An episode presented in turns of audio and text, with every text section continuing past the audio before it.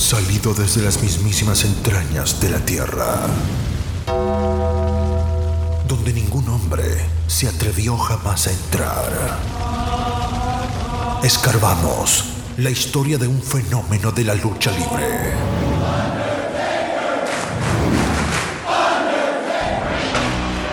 El hombre muerto, American Badass, Big Evil, el señor del lado oscuro.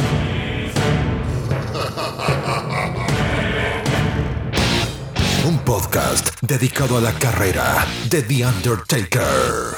La lucha libre en su máxima expresión.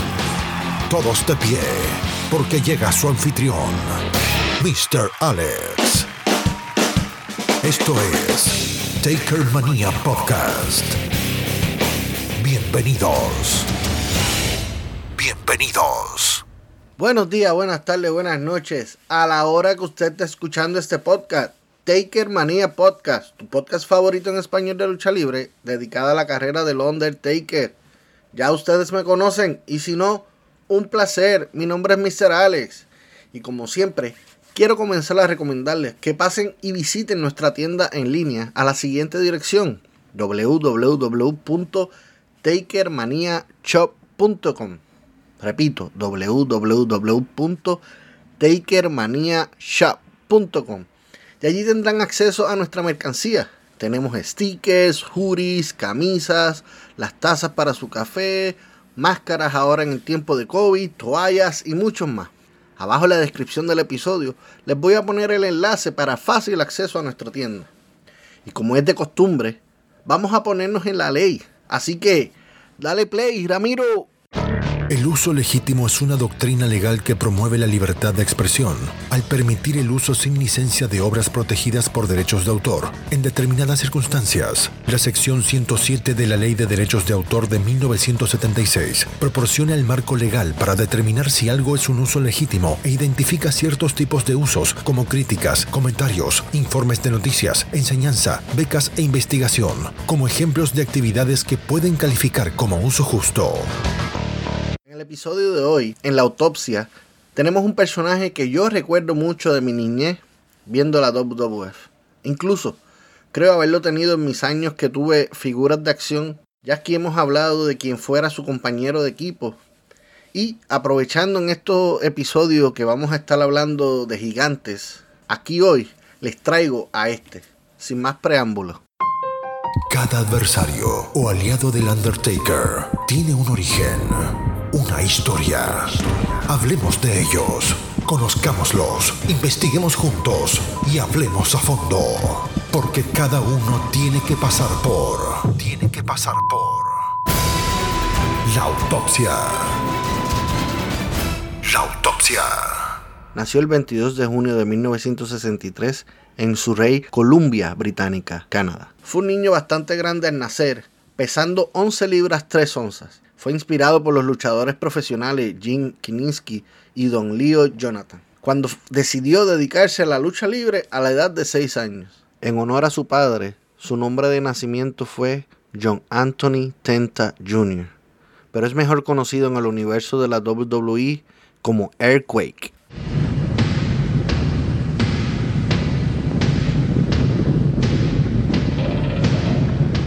Aprendió lucha libre en la escuela secundaria North Surrey y se convirtió en campeón juvenil canadiense en 1981. Poco después de cumplir los 18 años, terminó sexto en la categoría de super peso pesado en el World Junior Wrestling Championship en Vancouver. Tenta ganó una beca deportiva para la Universidad Estatal de Luisiana, LCU, donde compitió en la lucha libre colegial a nivel de la NCAA. En el NCU fue apodado Big John, quien participó en los Tigers, el equipo varsity de lucha. En LCU abandonó el deporte de la lucha en 1985, lo que obligó a Tenta a elegir un nuevo deporte. Tenta pasó al equipo de fútbol de la universidad, donde jugó en algunos juegos como defensa. También era conocido como el Quiet Giant o el gigante silencioso, mientras trabajaba como bouncer en un bar universitario en los alrededores de LCU. Tenta jugó rugby para el LCU Rugby Club. Luego, Tenta se muda a Japón para comenzar una carrera en el deporte de sumo, Pero antes... Pasamos a cosas serias. Prepárate, acomódate y no permitas que nada te aparte. Porque se viene el blueprint. El sumo o lucha sumo es un deporte competitivo de contacto total donde dos rakichis o dos luchadores se enfrentan con el objetivo de forzar a su rival a salir de un ring circular o caer al suelo, generalmente arrojándolo o empujándolo hacia abajo. Su origen es de Japón, donde es el deporte nacional y se considera un arte también. A pesar de la gran cantidad de rituales tradicionales y posteriores a los combates, las reglas en sí son pocas y no son complejas. Número 1. El primer luchador en tocar el suelo con alguna parte de su cuerpo, a excepción de la planta de sus pies, queda eliminado. Número 2. El primer luchador en hacer contacto con el exterior del círculo de la lucha, ya sea con sus pies o cualquier otra parte de su cuerpo, queda eliminado. Número 3. Un luchador que utiliza una técnica ilegal o kinjite, como golpear en los ojos, estrangulaciones, jalar el pelo, puñetazos u otras, queda eliminado. Y número 4, si un luchador pierde el mawashi, que es la única vestimenta que se utiliza durante un combate de sumo, queda eliminado. Los encuentros de los sumo suelen durar pocos segundos, ya que uno de los luchadores suele ser empujado inmediatamente fuera del círculo. Cada encuentro es precedido por un ritual ceremonial elaborado. Los deportistas que practican sumo son reconocidos por su gran tamaño y masa corporal, dos factores decisivos en el sumo por lo que la dieta que llevan sus practicantes está diseñada específicamente para ganar y mantener peso. Los cuadriláteros de sumo son conocidos como doyos. El doyo está hecho de arcilla con arena esparcida sobre su superficie. El círculo es de aproximadamente 4.55 metros o 14.9 pies de diámetro y está delimitado por una gran soga de arroz llamada tawara, que es enterrada en la arcilla.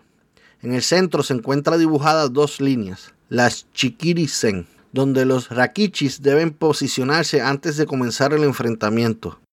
Es el único deporte en general que solo puede ser practicado de manera profesional por los hombres y que está completamente prohibido de manera profesional a las mujeres. Tampoco se les permite ingresar al doyo, una tradición derivada de las creencias sintoístas y budistas de que las mujeres son impuras debido a la sangre menstrual. Las mujeres solo pueden practicar el sumo en torneos amateur. El sumo, como deporte, inicialmente fue practicado por los guerreros samurái o guerreros sin amo o running.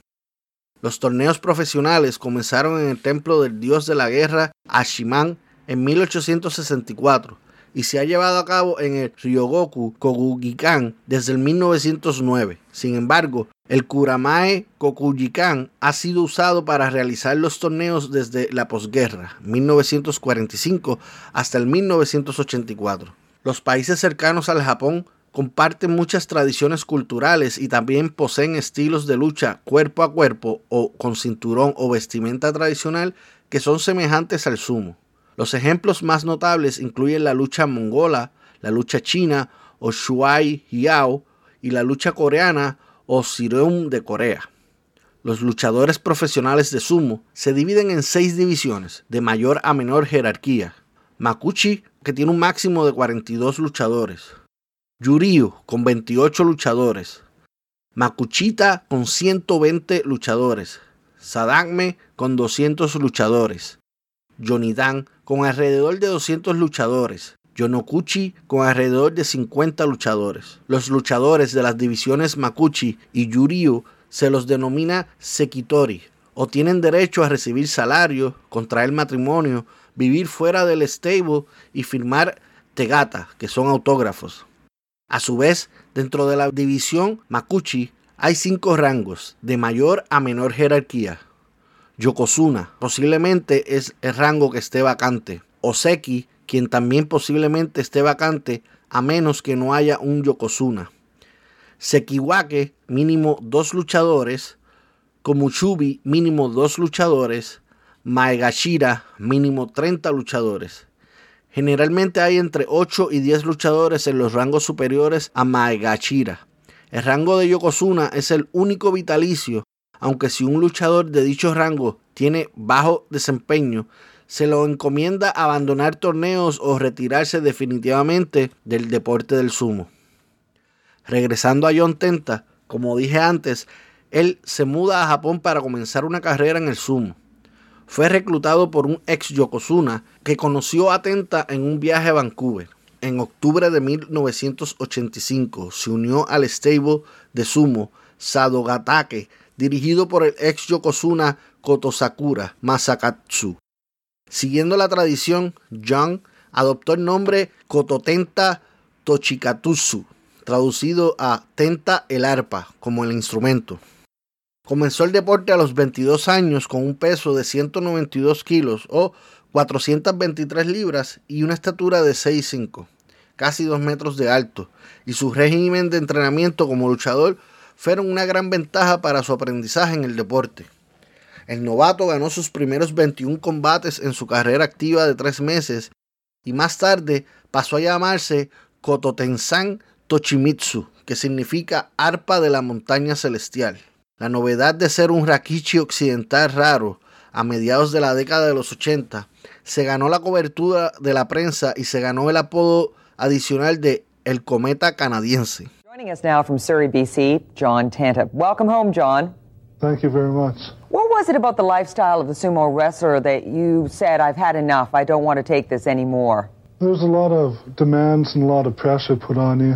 Uh, I had to answer to guys that were much younger than me. I had to do anything that my senior wrestlers asked me. Well, during the tournament, I'd, you know, I'd get up every morning about 5:30, and I wouldn't, I wouldn't. Uh, well, we'd have practice, and then we'd have lunch, and then if I had a match, I'd have to go to the stadium, look after a senior wrestler, then come back, uh, make sure, you know, look after him while he ate, so I wouldn't get rest you know, until probably about 7.30 in the evening. Why did they put you through that kind of harsh training? Well, they, they're trying to get you to your top condition so that you don't feel pain. If you're sick or injured, you practice anyway because during a tournament, if you have a match, you have a match and you have to be there. So they're just trying to get you mentally tough and physically tough. A pesar de que fue bien como novato, Pronto abandonó el deporte debido a la dificultad del estilo de vida del sumo y el efecto que la superficie dura del doyo estaba teniendo en su cuerpo, alegando que nada de lo que había hecho ni en el fútbol ni en la lucha universitaria se comparaba con el tipo de abuso físico que recibía su cuerpo como en el sumo. Además de eso, el mantenimiento de su largo cabello que tenía que dejarse, también Tenta tenía un tatuaje en el bíceps izquierdo de un tigre que aunque lo cubría durante los combates y ceremonias, ellos querían que se lo quitara mediante un injerto de piel antes de pasar a las competencias de mayor nivel. La decisión de Tenta de renunciar fue criticada por su jefe de cuadra, mientras que el ex Yokozuna, Tokishiniski, jefe de la Asociación de Sumo de Japón, Kazugano, dijo que Tenta se había vuelto arrogante después de su racha de victorias consecutivas. Al momento de retirarse del sumo, Tenta terminó con un récord de 21 ganadas, 0 perdidas y 7 no contes, con su rango más alto alcanzado como Makuchita 43 y haber ganado 3 campeonatos, Sadagme, Yonidan y Yonokuchi. Esas 7 no contes fueron en ese proceso que él estaba para retirarse, se le catalogaron automáticamente no contes. さあ格闘技のメッカ後楽園ホールは天太の心そのままに燃え上がっていますさあ輪島に続く超大物新人琴天山ジョン・天太のデビュー戦です 王者の魂が鳴り響きます。ご覧の師匠のジャイアント馬場とチームを作りました。カナダのアマレスチャンピオン。大相撲24連勝注目の男琴天山ビッグジョン・天太が入ってまいりました。相撲界からプロレスに己の第二の人生をかけたテンタ。ハードトレーニングに明け暮れた日々。必死になって減量に取り組んだ日々。その胸中をよぎるものは一体何でありましょうか。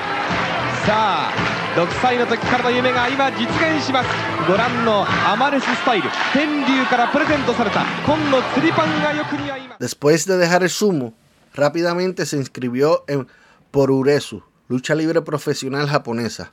bajo la tutela de Shoeibi Giant Baba hizo su debut en la lucha libre profesional con All Japan Pro Wrestling el 1 de mayo del 87, formando equipo con Giant Baba, derrotando al equipo Kokusai Ketsumujin, Goro y Trusmiru y Rusher Kimura.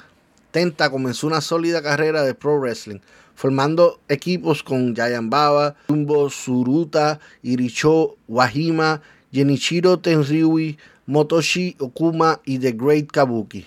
Mientras que en solitario derrotó a luchadores como Masanobu Kurisu, Brady Bone, Carbon Strader y George Wengeroff, antes de, tener su primera derrota ante Yoshiaki Yatsu en sus primeros 42 días.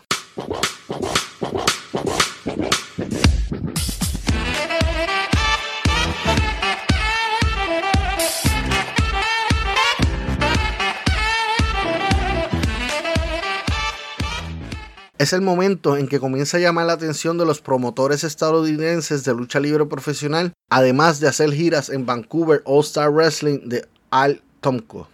Viaja a Vancouver en el verano del 87, donde compitió por primera vez como babyface. El 25 de julio, Tenta gana un Battle Royale y esto le permite la semana siguiente retar a J.R. Bundy y ganarle el UAA Canadian Heavyweight Championship. Luego regresa a Japón y se mantuvo luchando, obteniendo experiencia y creando un nombre en este deporte, al mismo tiempo que viajaba esporádicamente a Vancouver a participar de pequeñas giras. Pero esta vez, estas veces se convirtió en heel cuando comenzó a ser manejado por Gentleman Jonathan Sayers. Después de hacer dos apariciones en Dark Match con su nombre real en marzo del 89 como si fuera un tryout, Tenta se une a la WWF a tiempo completo en septiembre de 1989.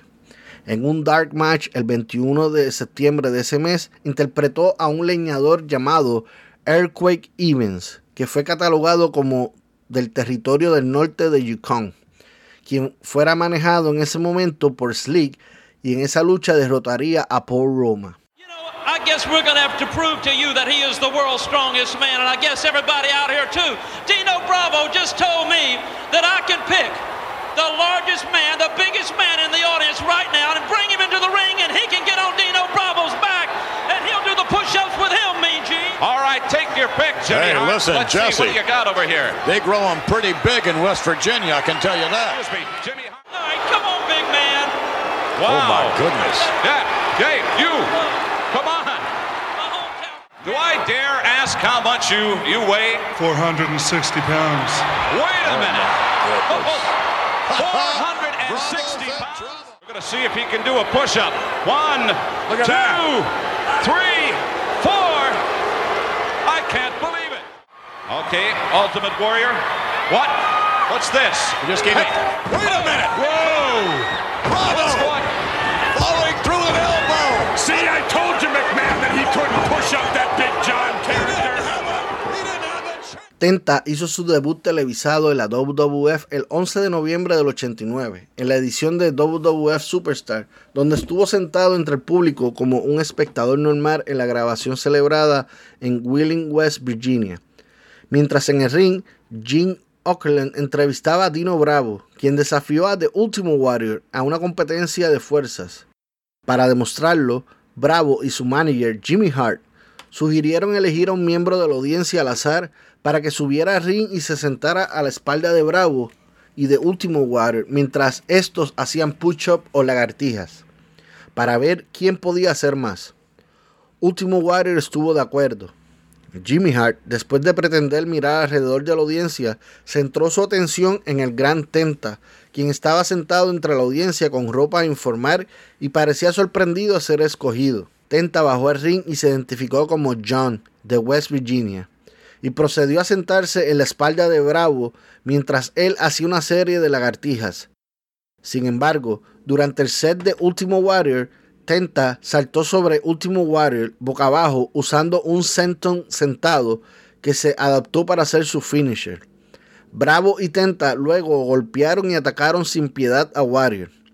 Después de ese momento se convertiría en heel y Jimmy Hart en su manager.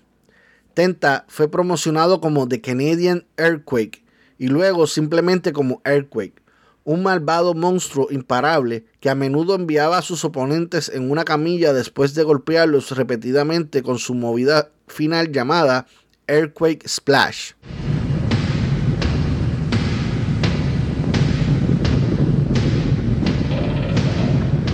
La primera aparición de Earthquake en un pay-per-view fue cuando reemplazó a Barry Windham en el equipo de Randy Savage en Survivor Series 1989. Earthquake eliminó a Hércules y sobrevivió hasta el final junto a Savage y Dino Bravo.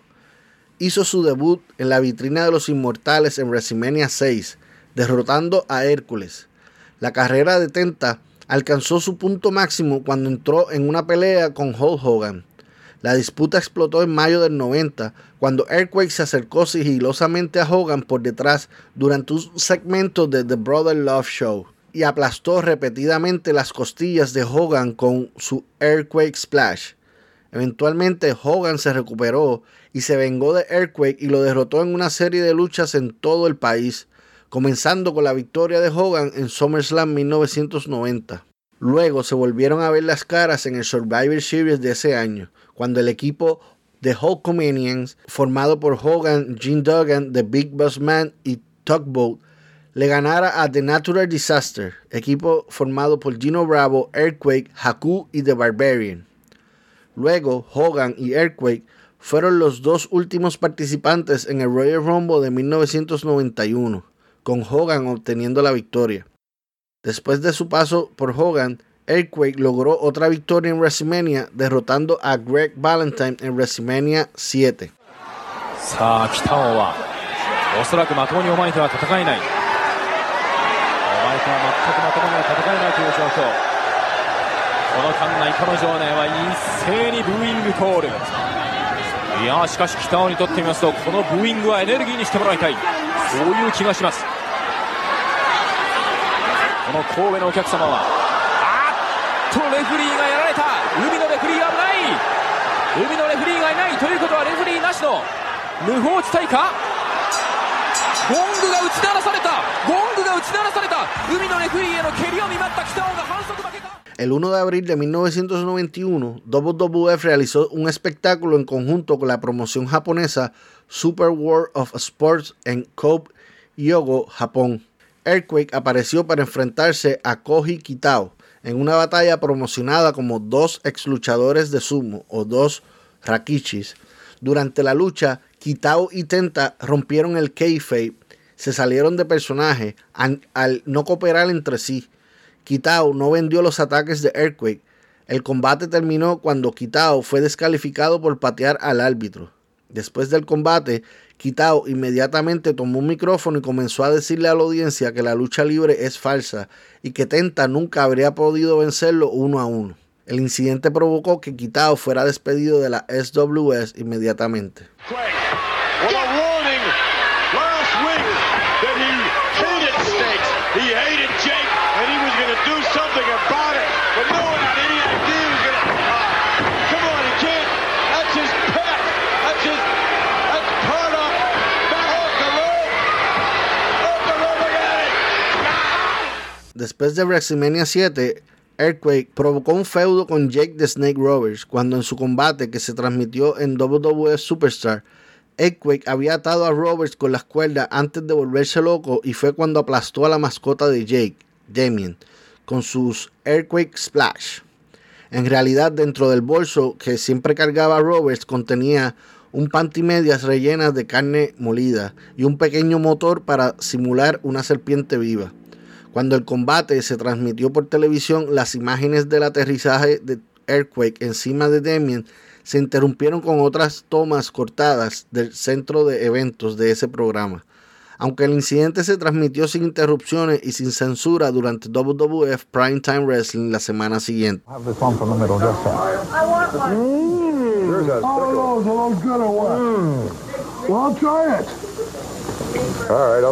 This one from the middle, just that. There's a Oh, those are those good or what? Well, I'll try it. All right, I'll try it. You know, I know it's a snake skin you gave him, but what'd you do with the inside, all that guts? Did you You're eating it. You're eating it. ground it up or did it get ground round?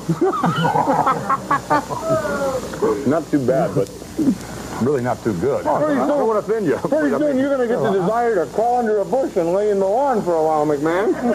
What are you trying to say? What do you think I'm trying to say, dummy? this is good uh, hamburger.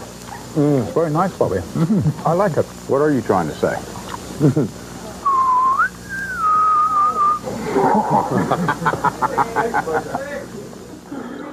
Ese audio fue cuando Earthquake apareció en un episodio de WWF Primetime Wrestling donde había cocinado unos, entre comillas, Quaker Burgers al grill y se las había servido a los coanfitriones del programa Biggs McMahon, Bobby the Brain y Lord Alfred Hayes. Más tarde, Earthquake reveló que la carne con la que hizo los Quaker Burgers fue mezclada con la carne del cadáver de Damien. Hayes se enfermó y casi vomita, mientras Vince estaba enojado por eso y tiró la bandeja con todas las Quaker Burgers al suelo. Roberts y Earthquake mantuvieron el feudo hasta el verano.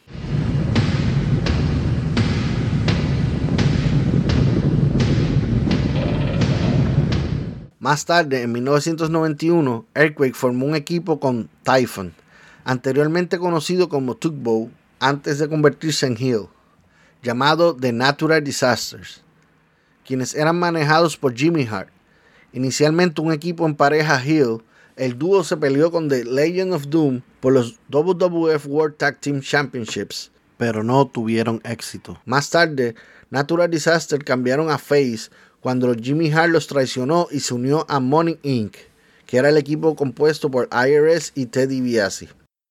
Fue cuando Money Inc. acababa de ganar los títulos en parejas, ganándole a Legion of Doom, mientras Tenta y Typhon ganaron los SWS Tag Team Championship, aunque fue por poco tiempo.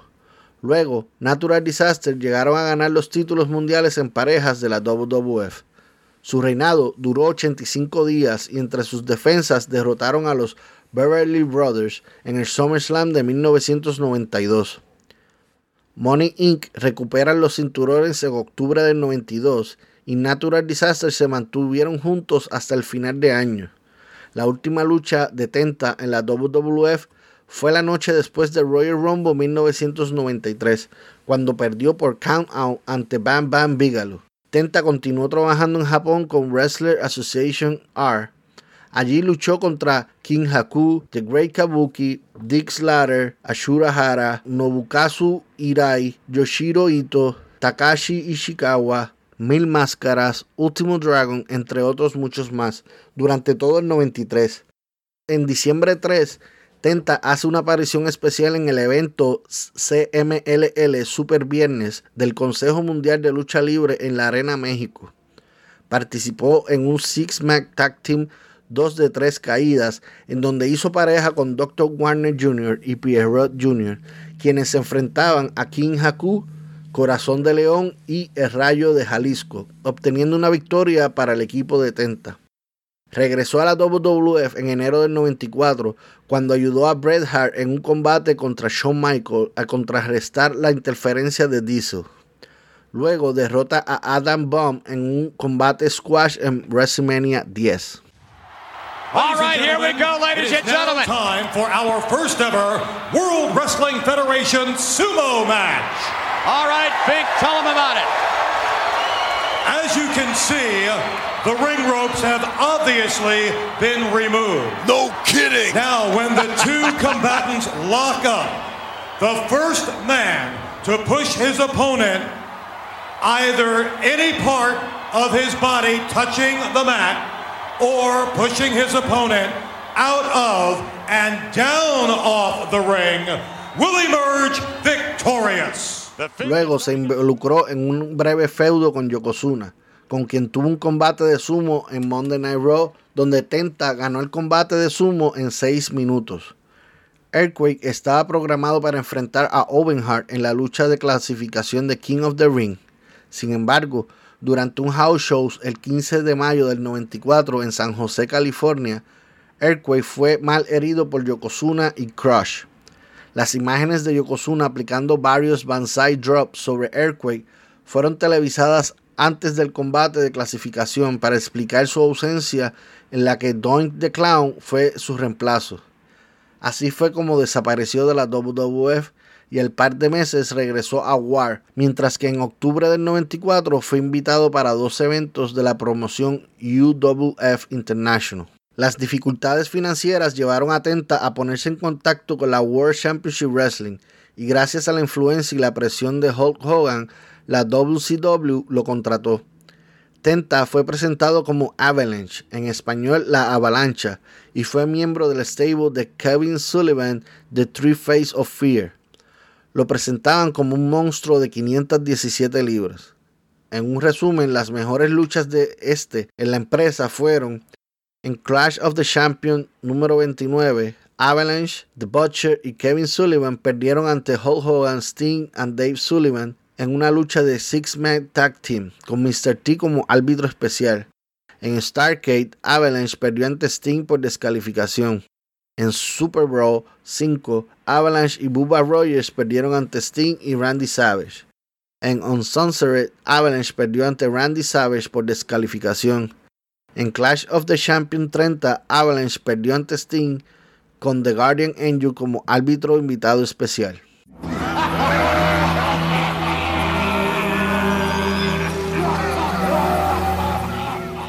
En esta etapa hay varios cambios en su carrera dentro de la WCW. Entre estos cambios se encuentra que él se une a otro stable conocido como Dungeon of Doom. Y otro de los cambios significativos fue el nombre de Avalanche se eliminaría después de que la WWF amenazaba con emprender acciones legales por las similitudes con el personaje de Earthquake. Tenta cambió su nombre a The Shark, el tiburón. Al mismo tiempo, él pensó que podría sacarle provecho al gimmick y que sería a largo plazo, e incluso cambió el tatuaje de su brazo del tigre de la LCU por el de un tiburón. En Fall Brawl 1995, The Shark se asoció con otros miembros de The Dungeons of Doom, Kamala, The Zodiac y Man, para enfrentarse a The Hulkamanian, Hulk Hogan, Randy Savage, Lex Luger y Sting en una batalla de War Games donde perdieron. En la edición del 9 de octubre del 95 de WCW Monday Nitro, The Shark perdió ante Sting en un combate por el WCW United States Championship. The Shark compitió en el evento Pago por Ver WCW World War III de 1995 dentro de la batalla campal de 60 hombres con tres cuadriláteros por el título vacante World Heavyweight Championship, que terminó ganando Randy Savage. The Shark fue eliminado al minuto 16 con 2 segundos. Hold on a second. I'm not the shark. I'm not a fish.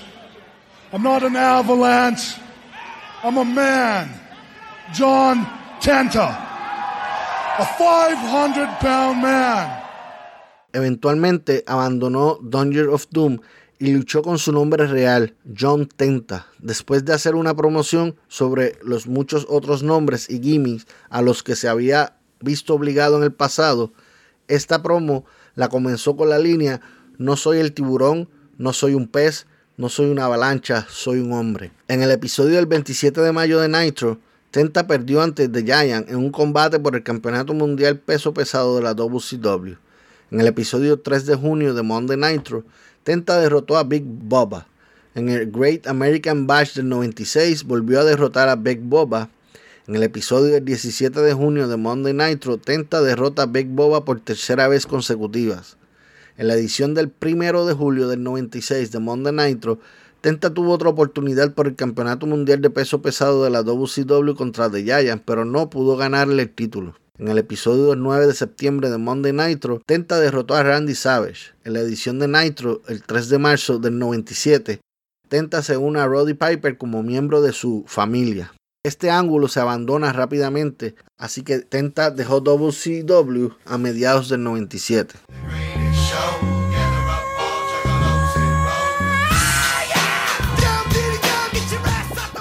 Tenta resurgió en WWF el 25 de mayo del 98 en un episodio de Raw is War bajo el nombre de Golga y era miembro del stable Oddities y luchaba bajo una máscara y el personaje estaba fascinado con Eric Cartman de la serie animada de televisión South Park.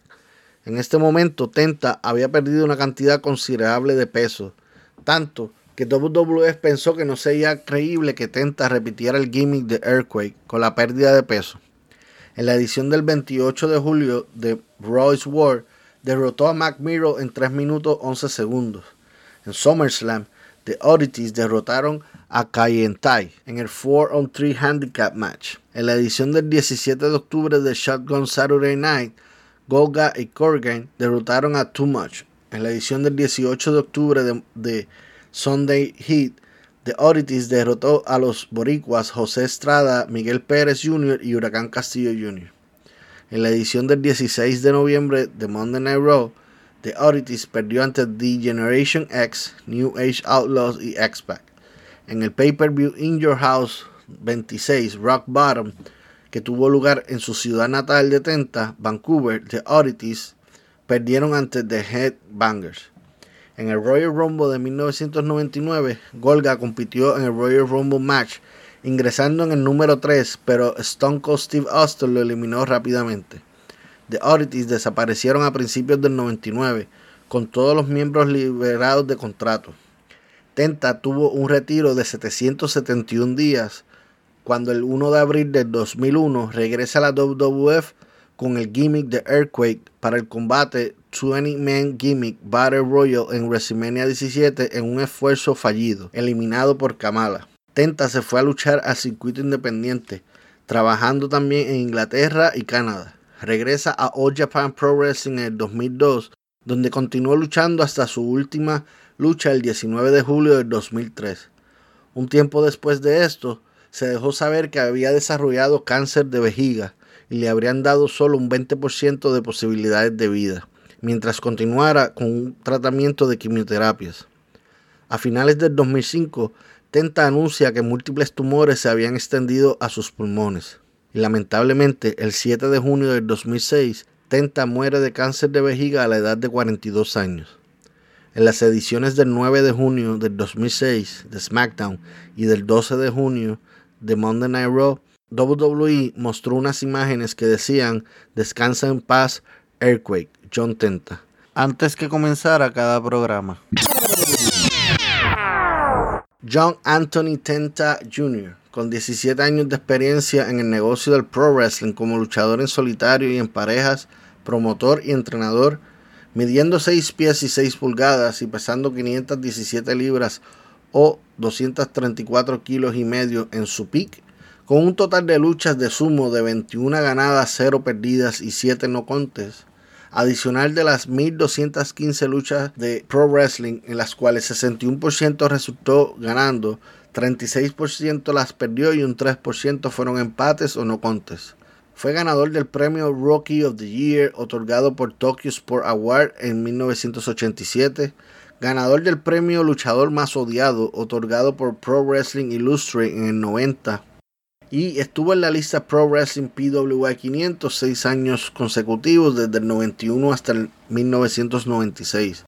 Ganador de January 2 Correcting Hall Heavyweight Battle Royale del 88 y World Strongest Tag Determination League Fine Play Award junto a Shunji Takano en el 88 también. Tuvo varios títulos, una vez UWA Canadian Heavyweight Champion, una vez SWS Tag Team Champion y una vez WWF World Tag Team Champion.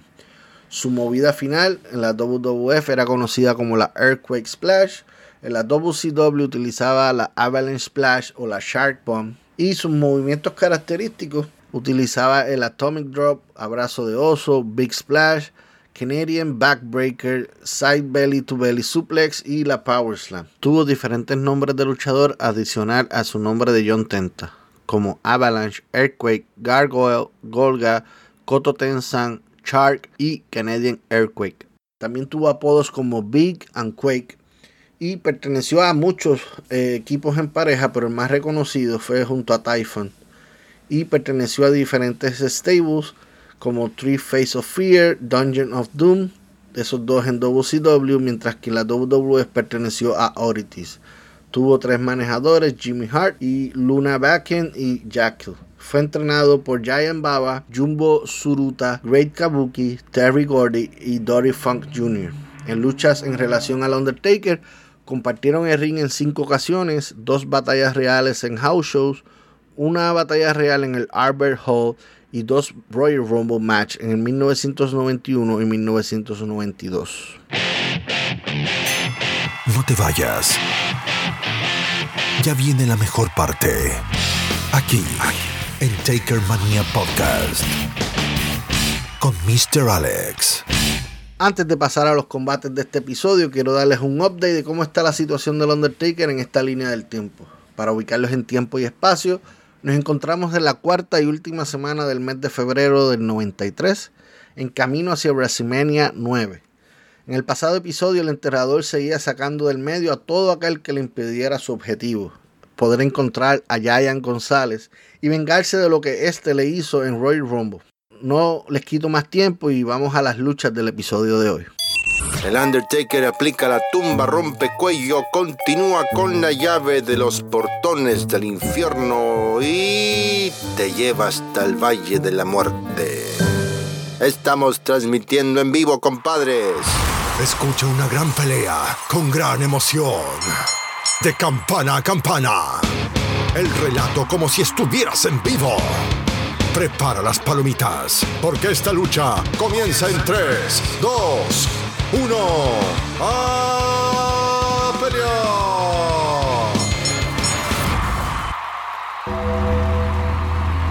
Y rápidamente pasamos a esta su sección favorita de campana a campana, con la acción que te entretiene. Siguiendo la línea del tiempo del enterrador, recuerden que abajo en la descripción de cada episodio les voy a poner los enlaces de cada lucha a discutir y continuamos con el primer combate.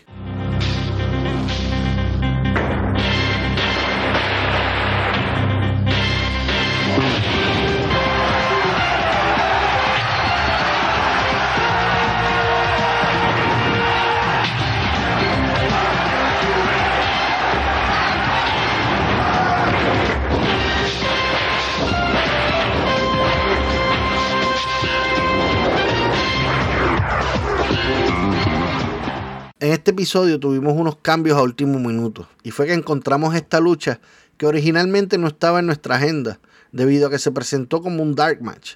Pero encontramos este pietaje, esta lucha no aparecía como las otras, ni tiene voz de los narradores, ya que aparenta ser estar grabada desde una cámara de un fanático.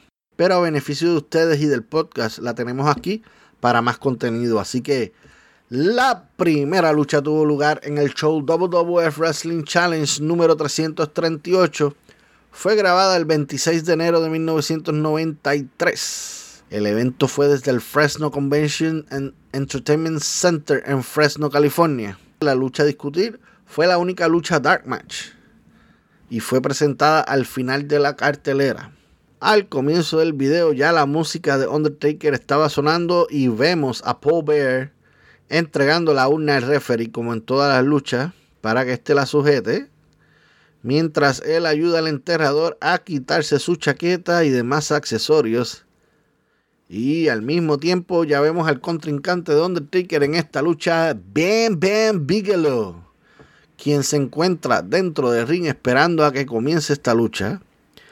Suena la campana y Taker todavía no se quita el sombrero solo mira a Bang Bang desde su esquina fijamente, mientras este le hace señas y le grita que venga por él, que él está ready. Bang Bang Bigelow está ready para el Undertaker.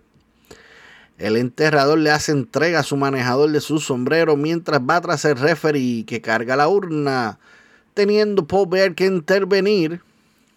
Paul Bear lo lleva hasta su esquina Taker se queda entretenido con Paul Bell mientras Paul sale del ring. Vemos a Bam Bam que está haciendo gestos como de qué pasa aquí. Avanza, que ya quiero luchar.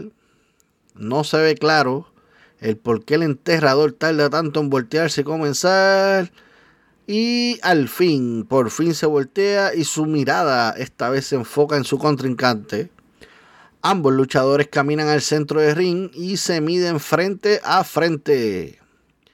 Bam Bam Bigelow con sus 6 pies 4 pulgadas. Undertaker con sus 6 pies 10 pulgadas frente a frente. Y Bigelow parece decirle unas palabras al enterrador y le pega una derecha en el rostro. Esto no detiene a Taker, quien vuelve y le hace frente. Bam Bam vuelve a pegarle derecha al rostro y no le hace efecto en el enterrador. Ya en su tercera oportunidad, Bam Bam tira una derecha y Taker la bloquea y comienza la acción del combate cuando Undertaker responde con patada al cuerpo mientras agarra el brazo de Bam Bam. Otra patada del Undertaker y este lo lleva a uno de los esquineros a Bigelow. Aprovechando Taker, lo agarra en una chokehold y comienza a apretar el cuello de su contrincante. Sigue apretando con toda fuerza mientras vemos referee continuando con su cuenta. Undertaker lo suelta y va tras el referee a confrontarlo como amenaza. Taker regresa, bam, bam, lo agarra y lo tira de esquina a esquina. Viga lo invierte la movida y ahora es Taker quien va de esquina a esquina y cae fuertemente en el esquinero. Viga lo viene a toda prisa y es recibido con Big Boot en la cara. Undertaker en busca de atacar, observa a su contrincante y cuchillo a la garganta para Bam Bam Vígalo. Taker le tuerce el brazo y lo lleva a una de las esquinas. Parece que lo va a llevar a la escuelita.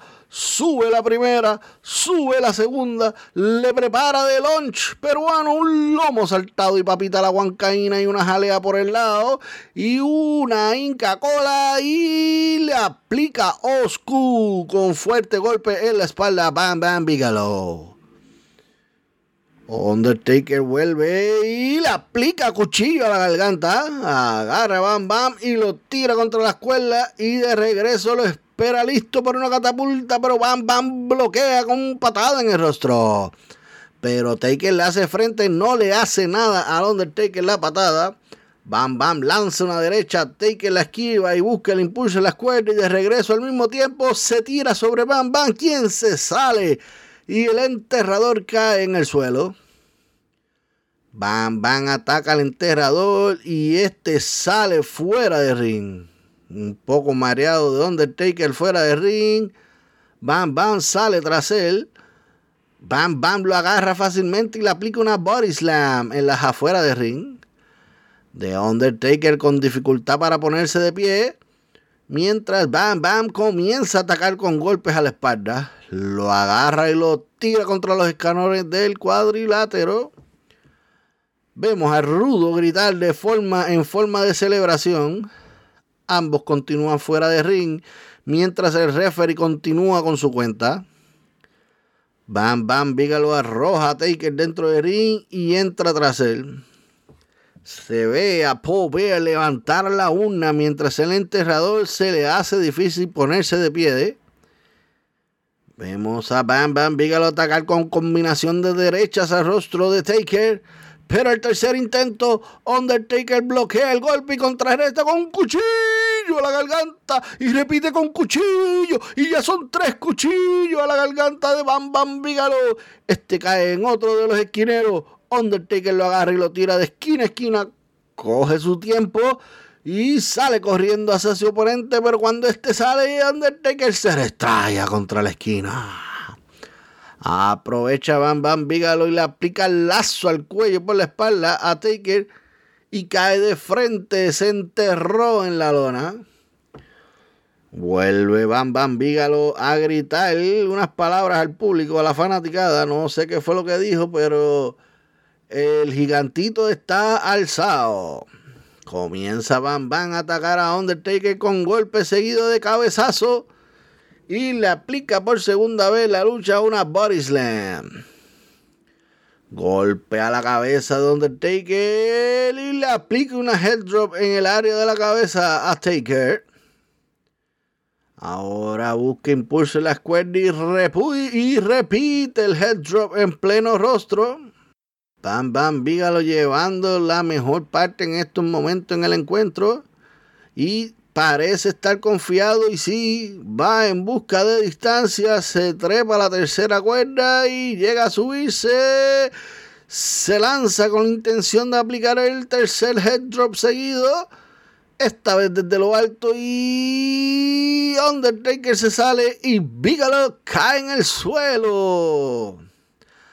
Ambos logran ponerse de pie y el enterrador la agarra dentro de una choco alrededor de su garganta y lo mira justo a los ojos y esa es la señal, damas y caballeros, y al fondo del abismo le aplica una choke slam y rápidamente lo cubre para conteo de tres. Uno, dos, tres. Ganando la lucha en 5 minutos 19 segundos. Al terminar el conteo, Undertaker se pone de pie. Mientras Paul Bear comienza a entrar al ring y Bam Bam se retira del ring rodando por el suelo hasta salir. Undertaker quiere irse tras él, pero Paul Bear lo detiene. Le presenta la urna mientras Taker se arrodilla en reverencia a ella. Y así acaba el video.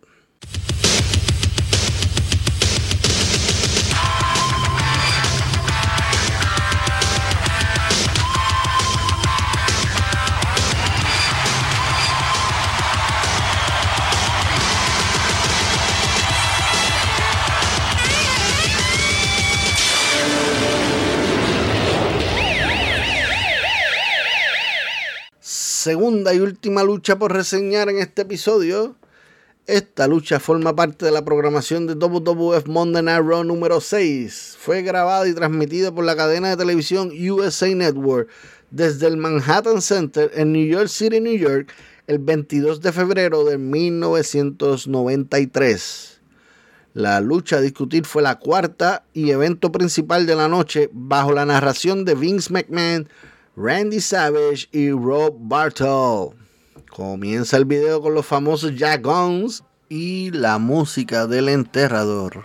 Paul Bear dirigiendo la caminata hacia el ring solo con la urna entre sus manos, seguido por The Undertaker. Mientras presentan a la fanaticada eufórica, dándole una cálida bienvenida al representante del lado oscuro que mucha mercancía parece que se vendía en este del enterrador en este tiempo. Y aprovechando, hablando de mercancía, si quieres conseguir tu abrigo, tu taza, tu sticker o cualquier otra cosita de mercancía de Taker Mania Podcast, ven y visítanos a www.takermaniashop.com. Eso fue un auspicio de parte de Taker Mania Shop. Y rápidamente presentan al oponente de, The Undertaker ya dentro del cuadrilátero y es Skinner con una actitud amarga. Ya hemos hablado de Skinner aquí en el podcast. Como siempre vemos a un Taker caminando con una paciencia sin prisa, con calma, hasta para entrar al ring. Por ver ayudando al enterrador a quitarse su chaqueta y demás accesorios mientras se van a comerciales. Y al regreso del comercial vemos a Undertaker que está en el suelo sentado tratando de ponerse de pie mientras Skinner está de rodillas también poniéndose de pie. Skinner sale corriendo y le aplica lazo al cuello a Taker y este sale por encima de la tercera cuerda. Skinner da la espalda y comienza a celebrar su movida mientras Taker aprovecha para entrar al cuadrilátero y en ese momento vuelven a irse a comerciales, pero esta vez es Macho Man Randy Savage promocionando Slim Jim. Y regresan a la lucha. En este momento se ve a Skinner atacar el rostro del enterrador. Skinner vuelve a atacar a Taker y este vuelve a caer fuera de ring. Skinner sale al Aprion y desde allí brinca sobre el enterrador mientras trata de asfixiarlo con uno de sus accesorios. Ambos caen al piso y sigue asfixiándolo. De momento, ¿qué es esto? Se escucha a Vince McMahon dejar saber que se quedaron sin tiempo y se despide, quedando así el combate. Este combate no me gustó, pues no tuvo un resultado, pero algunos reportes indican que para los presentes en vivo fue una fácil victoria para el Undertaker, mientras otros reportes indican que la lucha se registró como un no contest. No sé qué decirles con ese final, pero aparente alegadamente se habrían quedado sin tiempo en televisión. Antes de terminar, tenemos un audio extraído del episodio de WWE Superstar del 27 de febrero de 1993, donde salen a escena y llaman a Harvey Whippleman y a Yayan González a entrevistarlo. El entrevistador le cuestiona a Whippleman quién le había dado el derecho a interferir en la lucha Roger Rumble y que su gigante González atacara a The Undertaker. A lo que Harvey Whippleman contestó. Mr. Rougeau, The Undertaker ruined my business relationship with the once mighty Kamala. Because when he put him into the coffin at the Survivor Series, Kamala had never been the same since. Now then, I feel like it is only fitting that The Undertaker will never be the same after what the Giant Gonzalez done to him at the Royal Rumble. Dice y cito, Señor Rowe, The Undertaker arruinó mi relación de negocios con él una vez poderoso Kamala porque cuando lo metió en el ataúd en Survivor Series, Kamala nunca ha sido el mismo desde entonces.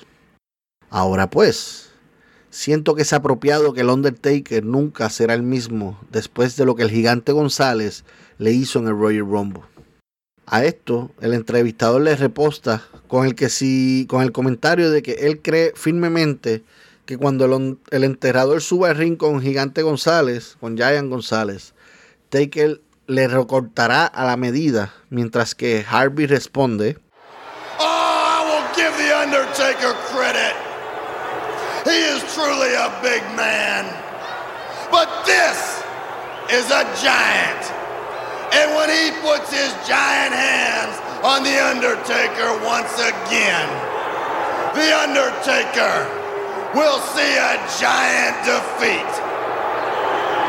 A giant humiliation, and a giant funeral.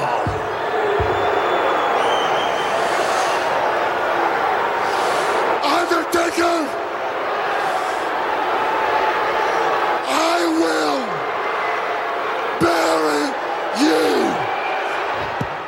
Ambos dijeron, y cito, oh, le voy a dar crédito al Undertaker. Es verdaderamente un gran hombre pero esto es un gigante.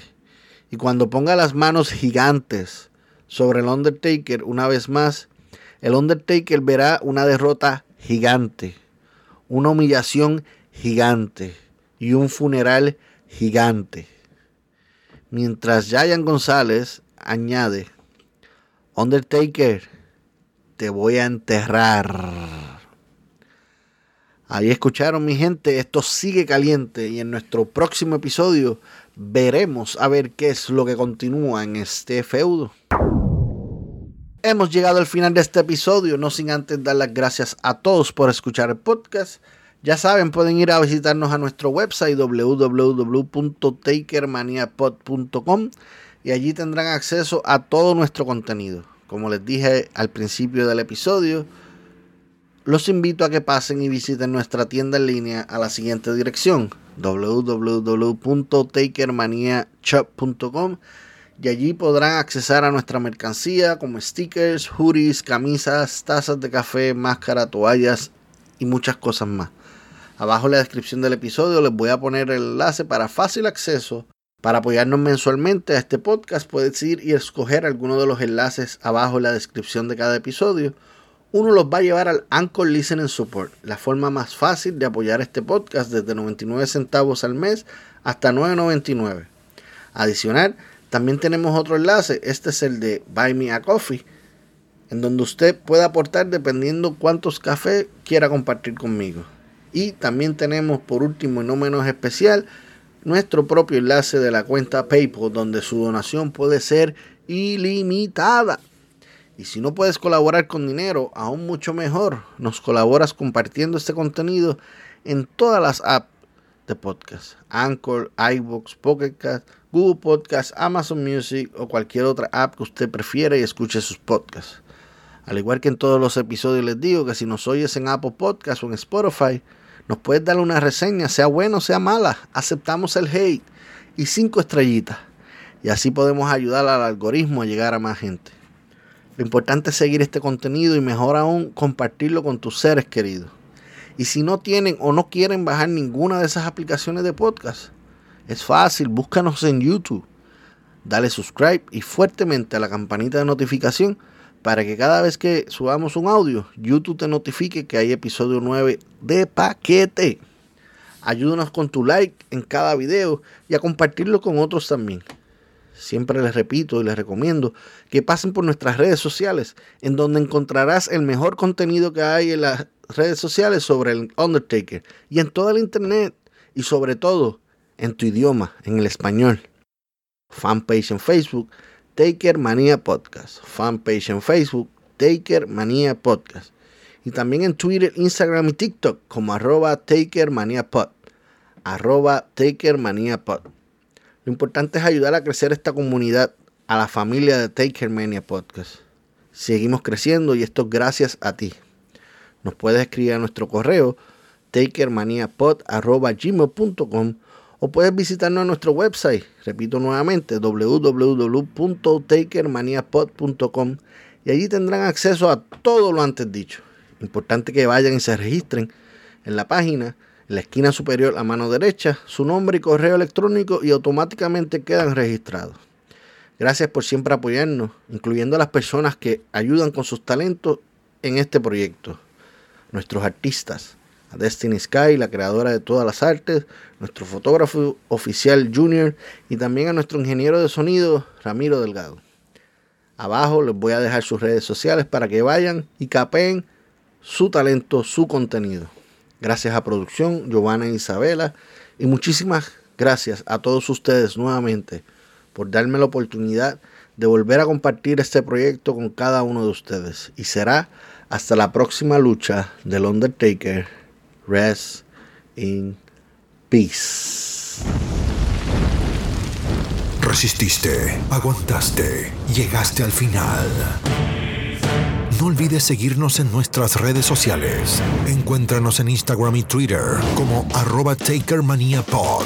Nos reencontramos en el próximo episodio para seguir escarbando la historia del fenómeno de la lucha libre. El hombre muerto, American Badass, Big Evil, El señor del lado oscuro. Hasta aquí fue Taker Manía Podcast con Mr. Alex. Solo nos queda por decirles. Rest in peace. Rest in peace.